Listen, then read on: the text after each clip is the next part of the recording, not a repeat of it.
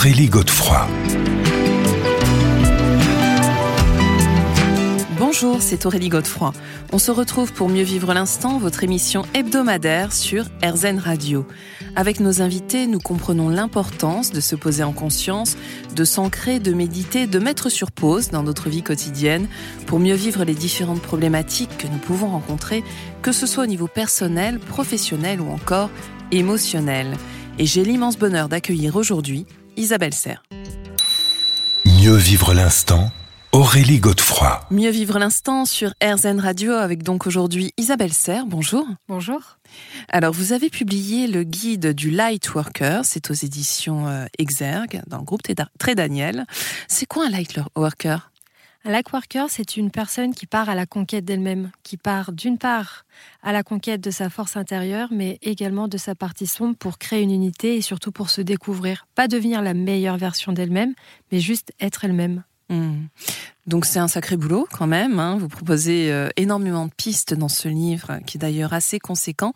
Euh, comment est-ce que vous, on pourrait vous définir? J'ai le sentiment que vous avez euh, différents chemins, différentes quêtes. Euh, j'ai une quête qui me qui m'anime depuis que je suis euh, vraiment toute petite, depuis mes 5 ans, c'est comprendre le sens de la vie. D'ailleurs, c'est ça qui m'a amenée euh, vers la spiritualité parce que plus jeune, on m'expliquait par exemple l'être humain sur base de synapses, de neurones, d'hormones. Donc c'était très scientifique et rationnel, ça vous allait pas? Pour moi, il me manquait quelque chose et ça avait vraiment créé une grande colère et c'est la spiritualité qui a apaisé euh, cette colère parce que j'ai eu d'autres pistes de réflexion qui venaient euh, répondre à cette complexité que nous sommes, à la complexité du monde. Alors ce serait très prétentieux de ma part de prétendre que j'ai toutes les réponses, mais euh, en tout cas ça m'a permis d'avoir des pistes de réflexion davantage ancrées et qui donne du sens. Hmm.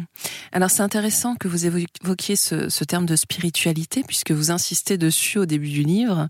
Euh, comment est-ce que vous, vous définissez cette spiritualité? Alors pour moi, la spiritualité, c'est pas le fait d'avoir des outils euh, spirituels euh, comme des oracles, des pendules, des, pierres, etc. c'est pas non plus le fait de dire namasté gratitude toute la hmm. journée.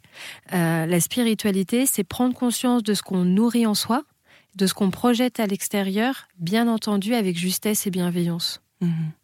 Alors, comment est née l'écriture de ce livre? Parce que, comme je le disais, il est très, très, très conséquent. Euh, j'imagine que ça vous a demandé pas mal de temps. Et est-ce qu'il y a eu un événement déclencheur qui a généré ce livre? Alors ce livre-là, il m'était euh, demandé depuis longtemps par mon éditeur et j'avais jamais le temps de l'écrire. Et il y a eu le premier confinement. Mhm. Euh, et lors du premier confinement, donc j'ai été confinée toute seule avec mon fils de deux ans et demi. Et donc à ce moment-là, je faisais des conférences, des conférences, des consultations, pardon. Sauf que bah, je ne pouvais pas être au téléphone avec un enfant de deux ans et demi parce que c'était beaucoup de bêtises. C'est compliqué. Et je me suis dit bon, Isabelle, t'es bloquée, tu peux pas travailler, bah tu vas l'écrire.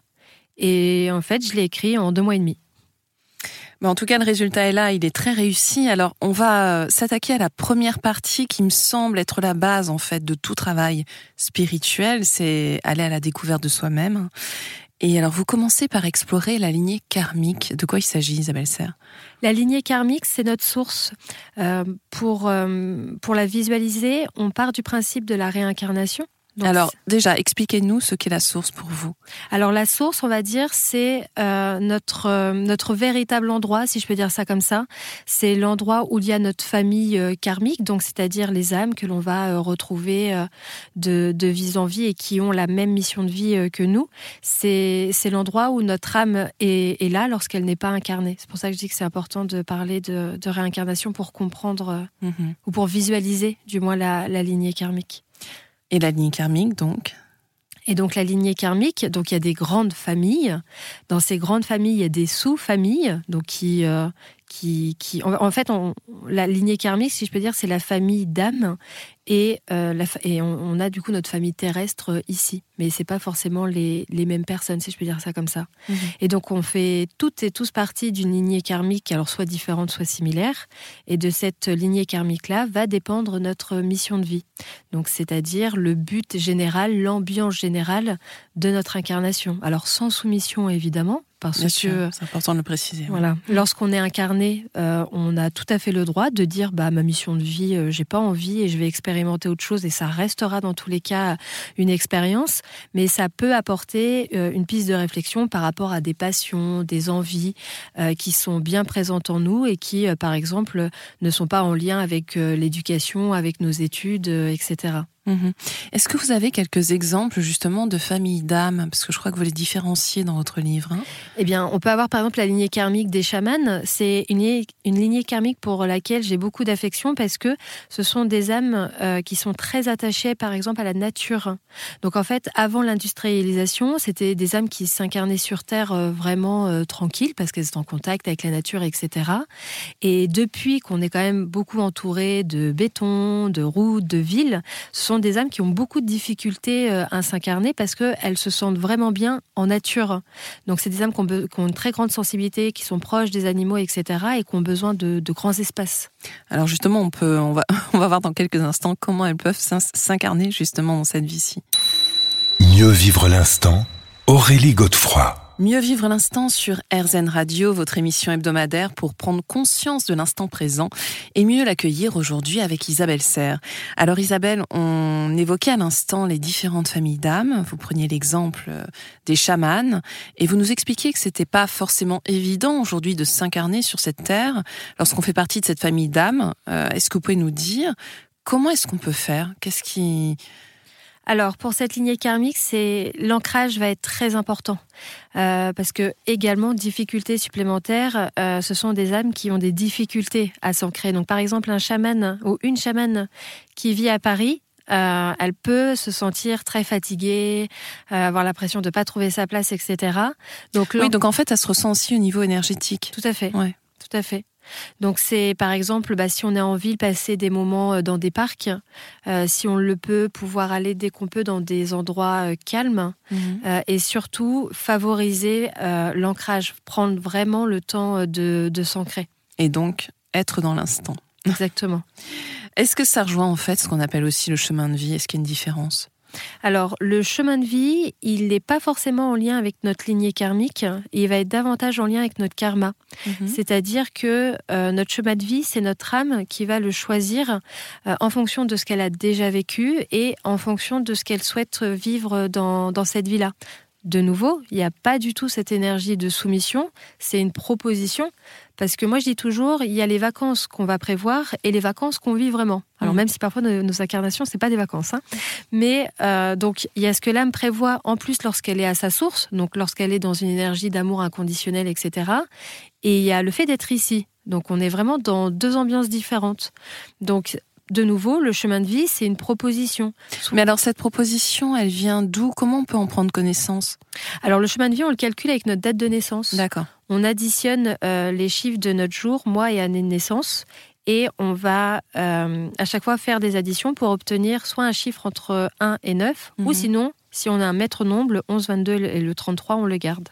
D'accord, ok. Donc, et tout ça, on le retrouve euh, dans votre livre. hein. Euh, Qu'est-ce qu'il en est des vies antérieures? Parce que ça aussi, ça joue beaucoup. Ça me passionne, les vies antérieures. Euh, les vies antérieures, elles sont très intéressantes également pour se comprendre. Euh, quelque chose, moi, qui m'a énormément marqué quand j'étais petite, c'est qu'à 5 ans, je disais tout le temps à ma mère, maman, j'ai la sensation d'être vieille. Et j'ai jamais connu cette innocence. Et ça me faisait très peur parce que je me, je me disais, petite déjà à 5 ans, je disais, je vais mourir bientôt parce Mhm. que je suis déjà vieille. Et peut-être que vous vous sentiez aussi en décalage avec les enfants de votre âge. Ah j'ai jamais- j'ai été harcelée pour ça. J'ai toujours été la petite fille bizarre. euh, j'ai jamais eu, j'ai pas forcément eu beaucoup d'amis. Euh, et et en- donc les, les vies antérieures, donc ce sont les vies que notre âme a déjà eues euh, dans différents corps, auprès de différentes personnes, à différentes époques, Euh, et elles sont très intéressantes de nouveau pour se comprendre, pour comprendre également s'il y a des schémas qu'on répète, pour comprendre ce qui est important pour notre âme, pour comprendre pourquoi il y a des choses qui sont faciles pour nous et moins pour d'autres. Parfois, c'est très intéressant de regarder en arrière pour ensuite mieux regarder ici et mieux regarder devant. Bien sûr.